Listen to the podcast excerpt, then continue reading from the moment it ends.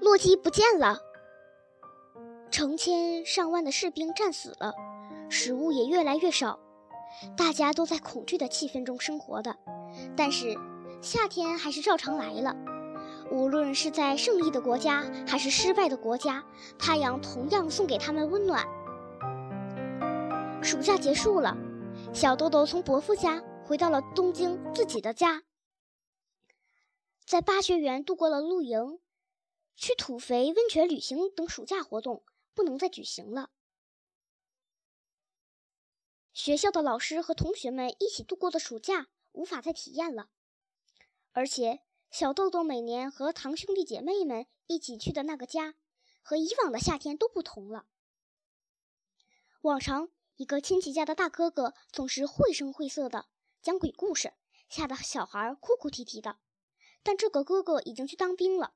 所以没有鬼故事了，而且往常伯父讲自己的故事，也不知道是真是假，还是，总之很好玩。但是今年伯父也在战场上，他是摄影师，名叫田口修治。不久，伯父担任日本新闻及美国地铁新闻。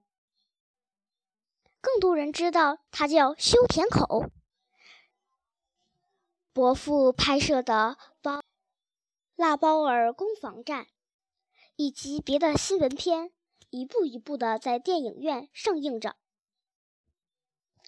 滑稽的是，伯父家最大的男孩叫阿宁的，比小豆豆大一岁。睡觉前，他喜欢在小豆豆他们的蚊帐里，一边叫着。天皇陛下万岁！一边扑通跌倒，装作战死的样子。阿宁认真的装了好几遍士兵战死，但不知什么缘故，当他扮演士兵的晚上，都会睡得迷迷糊糊的，半夜从廊子上跌下来，把大家吵醒。小豆豆的爸爸还在东京工作，所以爸爸和妈妈一起留在东京。暑假结束了，小小豆豆像平常一样先去找洛基，但是到处都看不见洛基的影子，房间里也没有，院子里也没有，甚至连爸爸的温室也找遍了，仍然找不到洛基。小豆豆很担心，终于他问妈妈：“洛基呢？”“哎，洛基了。”妈妈艰难的回答。他不见了，小豆豆不能相信，洛基不见了。什么时候？妈妈不知如何是好，悲伤地说：“你去伯父家之后，没几天就……”接着，妈妈迅速的补充：“到处都找遍了，找到很远的地方，问过很多人，但是哪儿都没有。对不起。”但是小豆豆明白了，洛基一定是死了。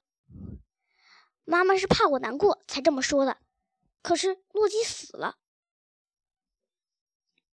小豆豆心里非常清楚，在这以前，无论小豆豆去了多么远的地方，洛基绝对不会离开家门。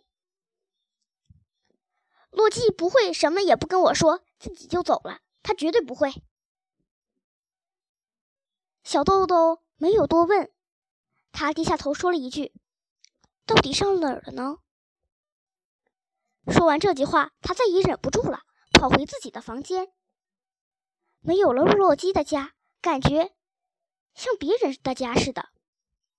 小豆豆拼命的哭泣，一遍又一遍的想：洛基有没有做过坏事？小林先生总是对巴学园的孩子们说：“不能欺负动物，动物很信任你们。如果你们再欺骗它，那他们就太可怜了。”小豆豆一直守着这一条，他从来没有欺骗洛基。小豆豆看到熊娃娃枕着一缕东西，一直忍着没有哭的小豆豆看到这缕东西，再也忍不住了，哭了起来。那是一缕茶褐色的毛，洛基的毛。那是小豆豆出发去伯父家的那天早晨，和洛基在这里玩耍。小豆豆捡起这根毛。握在手里，久久的久久的哭泣。泪水和哭声怎么也止不住。